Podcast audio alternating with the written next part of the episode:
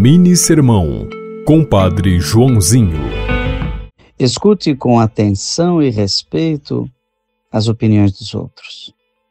Mas lembre-se de valorizar realmente o que pensam aqueles que vivem todo dia com você.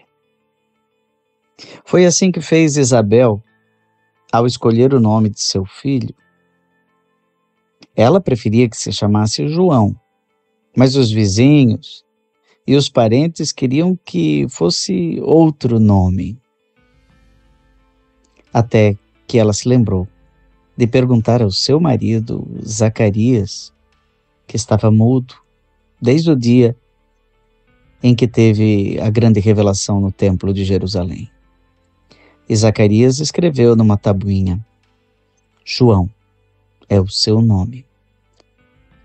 E até hoje, conhecemos o precursor de Jesus como João Batista. Você ouviu Mini Sermão, Compadre Joãozinho.